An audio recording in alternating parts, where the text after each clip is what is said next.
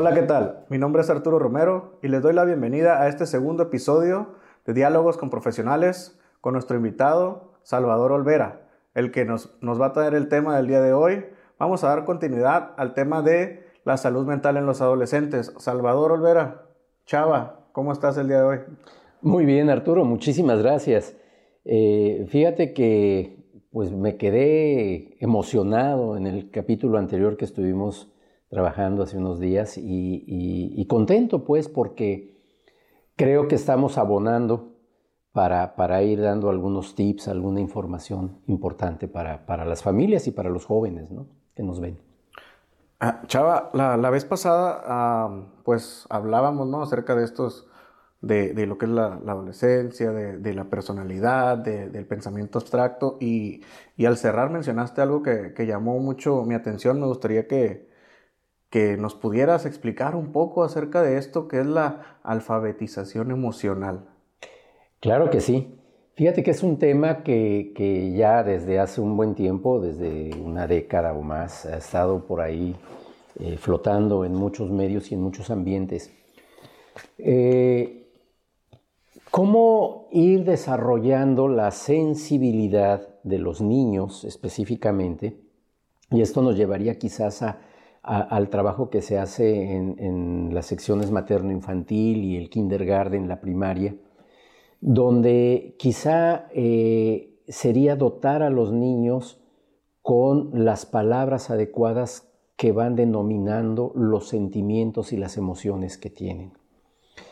El que un niño pueda matizar entre lo que es un capricho, una verdadera necesidad de ayuda, ira, enojo profundo o simplemente un estar de mal humor o un no saber cómo estoy, pero clarificado dentro del niño.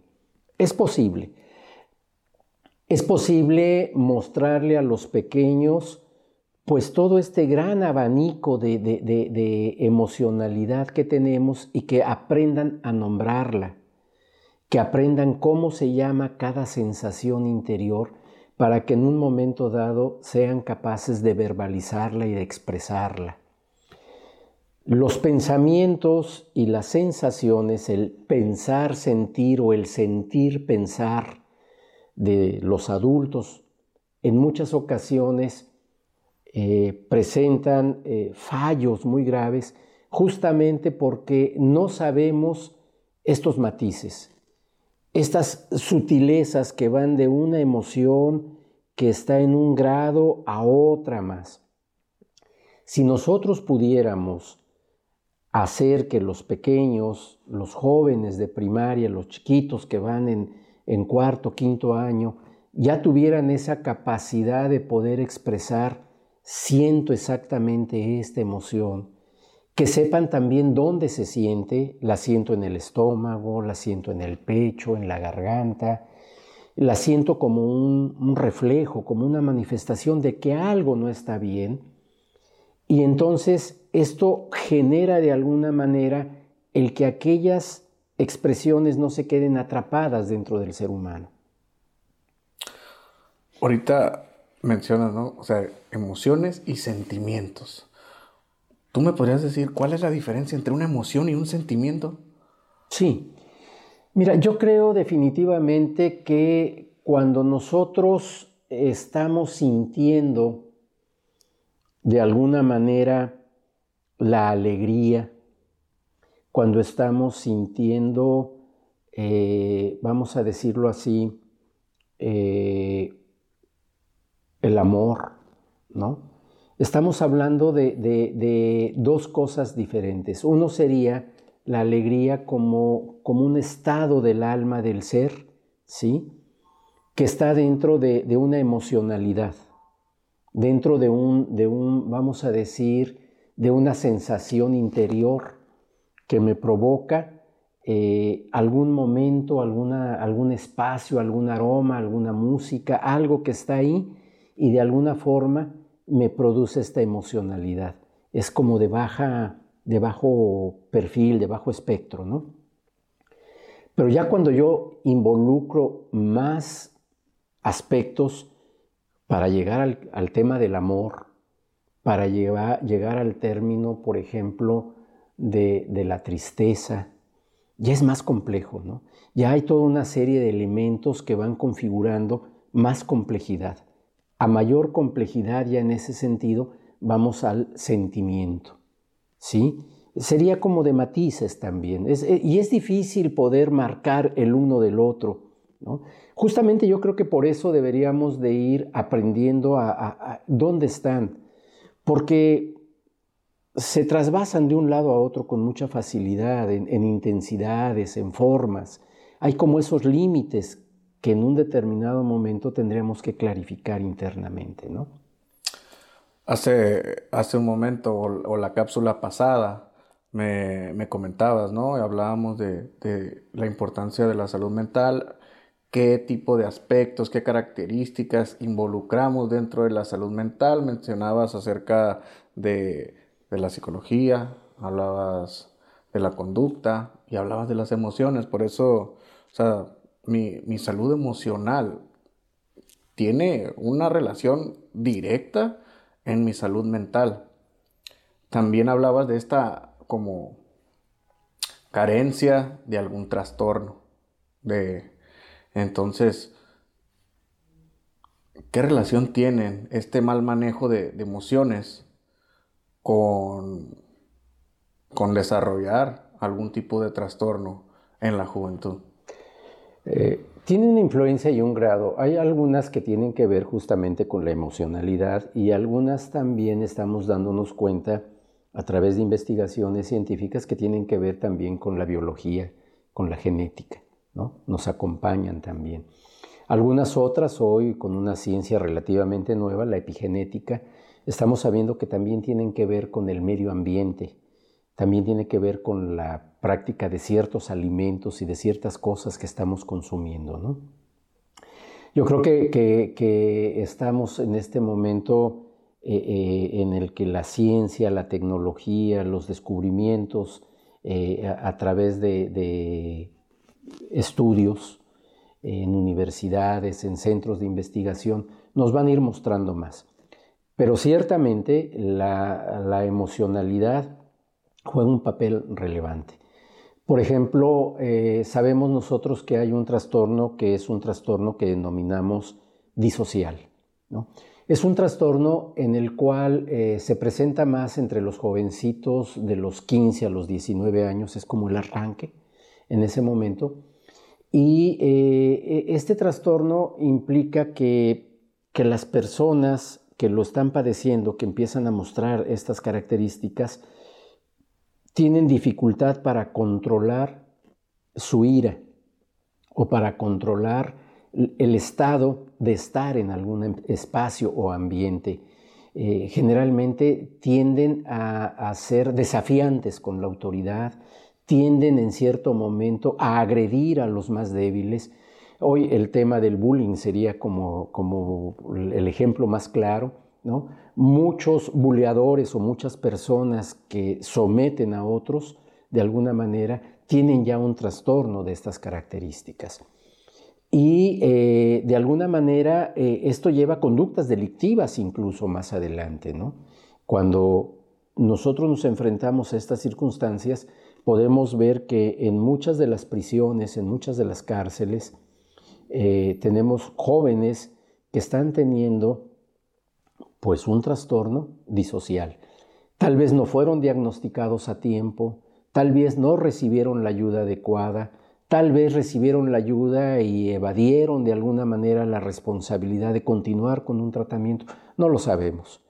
Yo tuve la oportunidad de trabajar hace ya muchos años en Puente Grande, en Jalisco, en los reclusorios, y, tuve la oportunidad de ser instructor de teatro.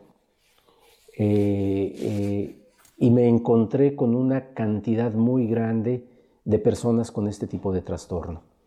Eh, yo creo que, estos trastornos están siendo eh, de alguna manera eh, cada vez más frecuentes, hay mucha violencia, pero debemos de darnos cuenta que están articulados con otros trastornos.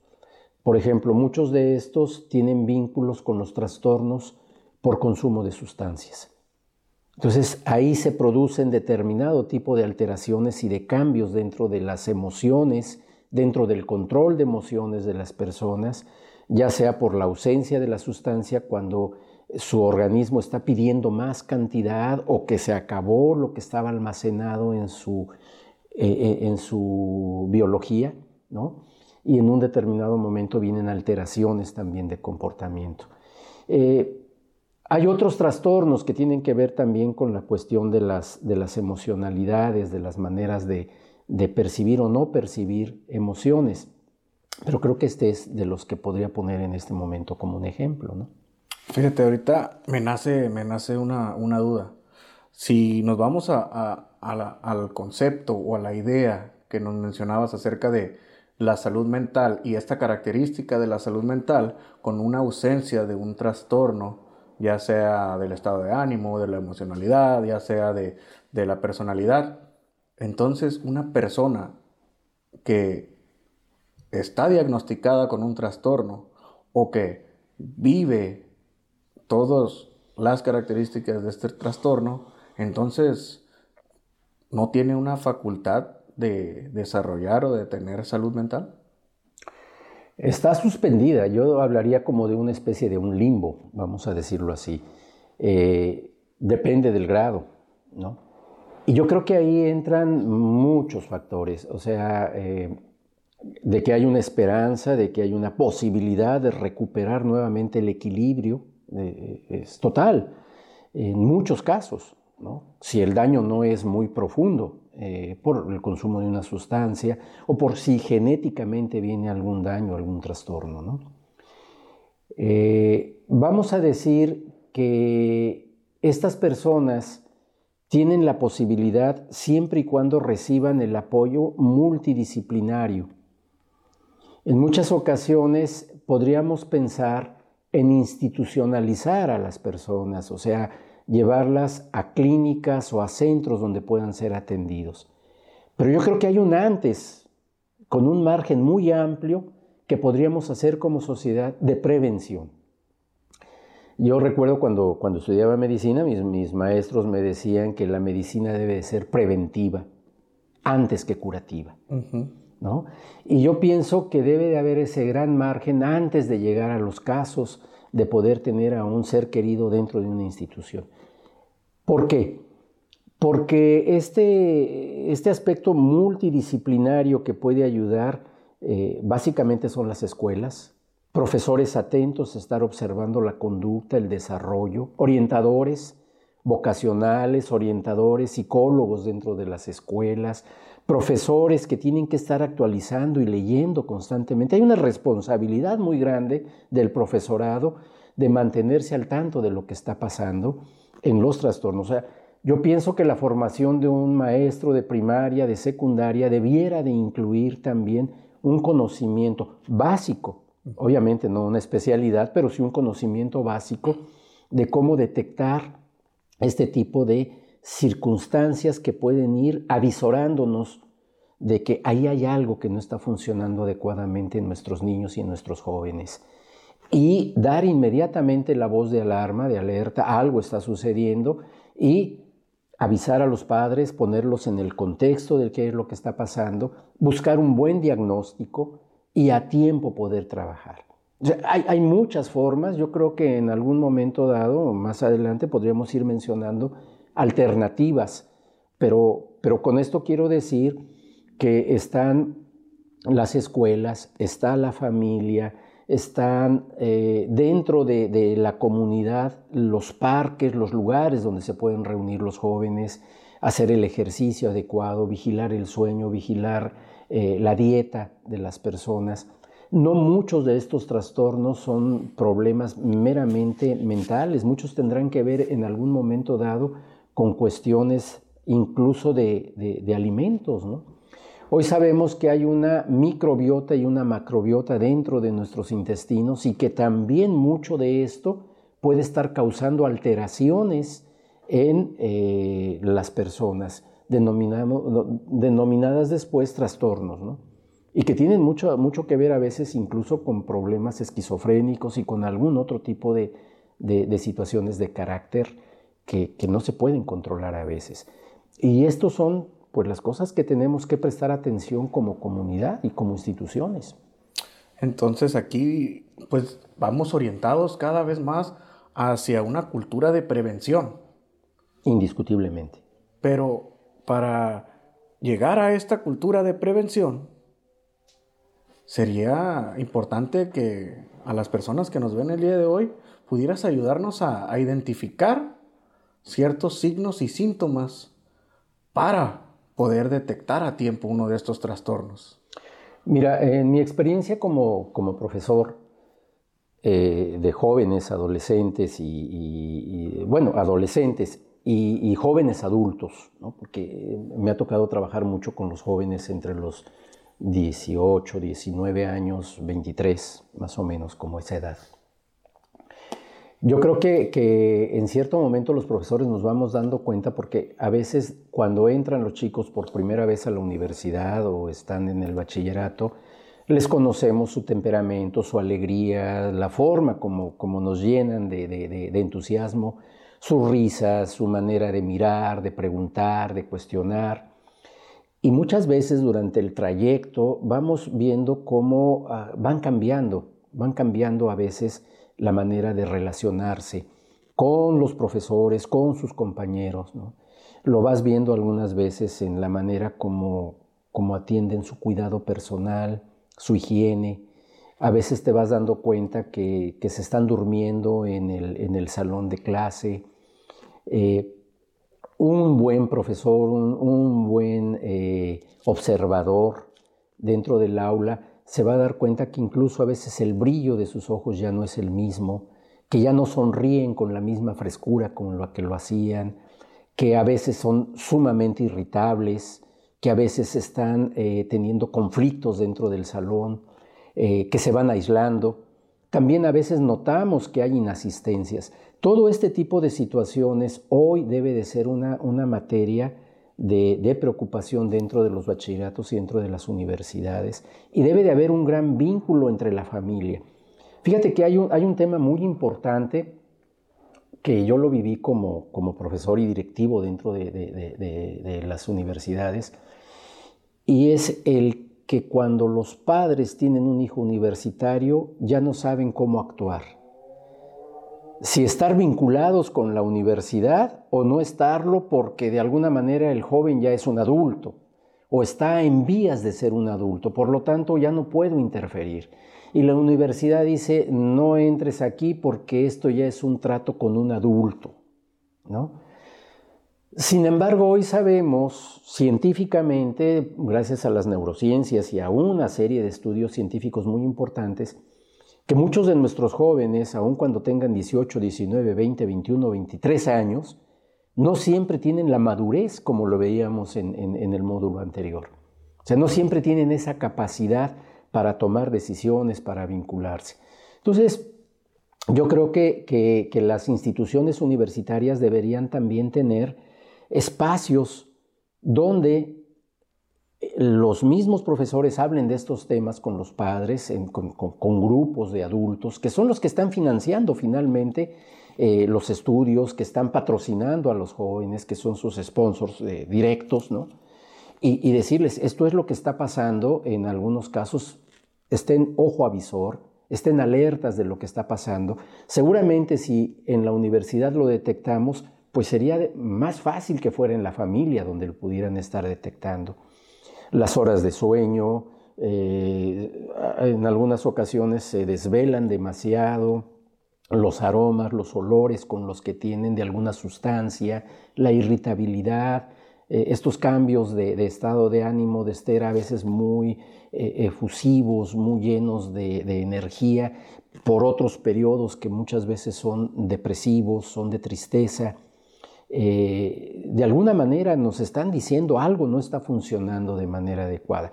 No siempre va a ser por, un trastorno de, por consumo de sustancias.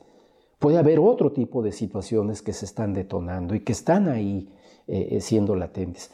A veces puede ser detonado por la pérdida del padre o de la madre o de un hermano en algún accidente, en una situación, por un accidente automovilístico que se tuvo, por algún, hoy lo tenemos en algún momento dado, eh, por una escena donde se vio violencia en un centro comercial, en algún lugar, algo que hace que estos jóvenes a veces son sensibles y vulnerables y no están consumiendo sustancias, no son personas que se pongan en riesgo y sin embargo la realidad a veces es muy agresiva para cierto tipo de sensibilidades. Y ahí a veces puede estar afectando a uno de nuestros jóvenes. La violencia de las ciudades, la inseguridad que estamos viviendo, a algunos que tenemos determinado nivel de resiliencia tal vez no nos afecte, pero para los jóvenes adolescentes, como lo veíamos hace un momento, y no alfabetizados emocionalmente, donde no pueden expresar lo que están sintiendo, y además presionados por el entorno, porque hay que ser fuertes, hay que ser resistentes, hay que aparentar lo que no se es, porque si en un momento dado te ves un poco débil, te come el sistema. Eso yo creo que podría ser una de las herramientas fundamentales, Arturo. Ok, fíjate, o sea, eh, ahorita mencionas, ¿no? Y es importante recalcar, ¿no? Para la audiencia cómo este desarrollo de algún tipo de trastorno tiene su génesis multifactorial, ¿no? Puede ser genético, puede ser alimentación, puede ser algún evento traumático, Así es. puede ser un mal manejo de emociones, la vulnerabilidad dentro de esta etapa de la adolescencia y a su vez este tipo de signos, de síntomas que, que son que saltan a la vista, ¿no? Como pues los cambios de ánimo, el aislamiento, cualquier alteración en, el, en las horas de sueño, etcétera, etcétera, que se comparte cierto nivel de responsabilidad entre las personas que conforman este, este núcleo social, como la familia, como la escuela, como los amigos, estar alguna, de alguna manera, dijiste, ¿no? Atentos a estos cambios y, recomendarles a nuestros a, nuestros escuchas, a nuestras personas que nos ven el día de hoy, o sea, estar atentos en casa, en escuelas, cualquier cambio que, perturbe la calidad de vida de, nuestros jóvenes, de nuestros estudiantes, estar atentos y abordarlo, no de una manera inquisitiva, sino más bien a través de, la preocupación y del cuidado.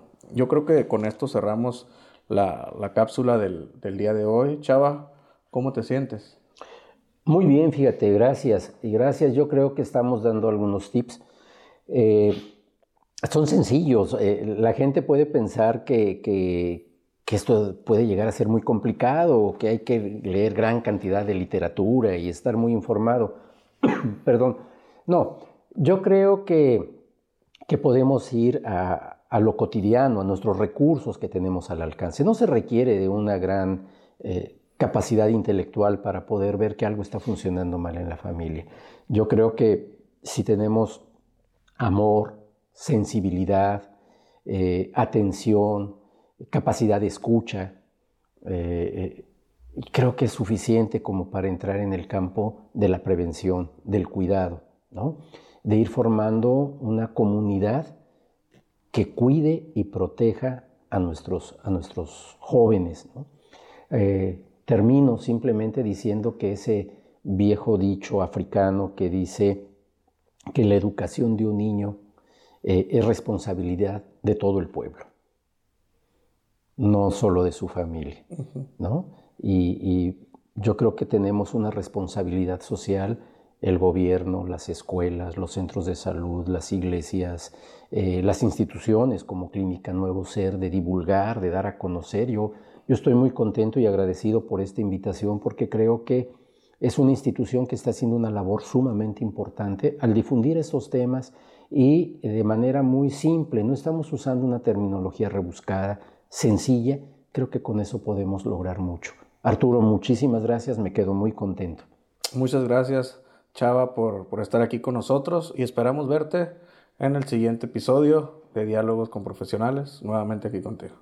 Gracias. Por mi parte, esto ha sido todo en este capítulo de Diálogos con Profesionales. No sin antes recordarles que aquí abajo en la descripción está toda nuestra información, están los links para todos aquellos que les haya llamado la atención este tema o que tengan en su mente nuevos temas que les gustaría que trajéramos aquí a la mesa. Por mi parte, esto es todo. Les agradezco por estarnos escuchando, por estarnos viendo y los invito a nuestro siguiente capítulo, de nuevo con Salvador Olvera. Muchas gracias.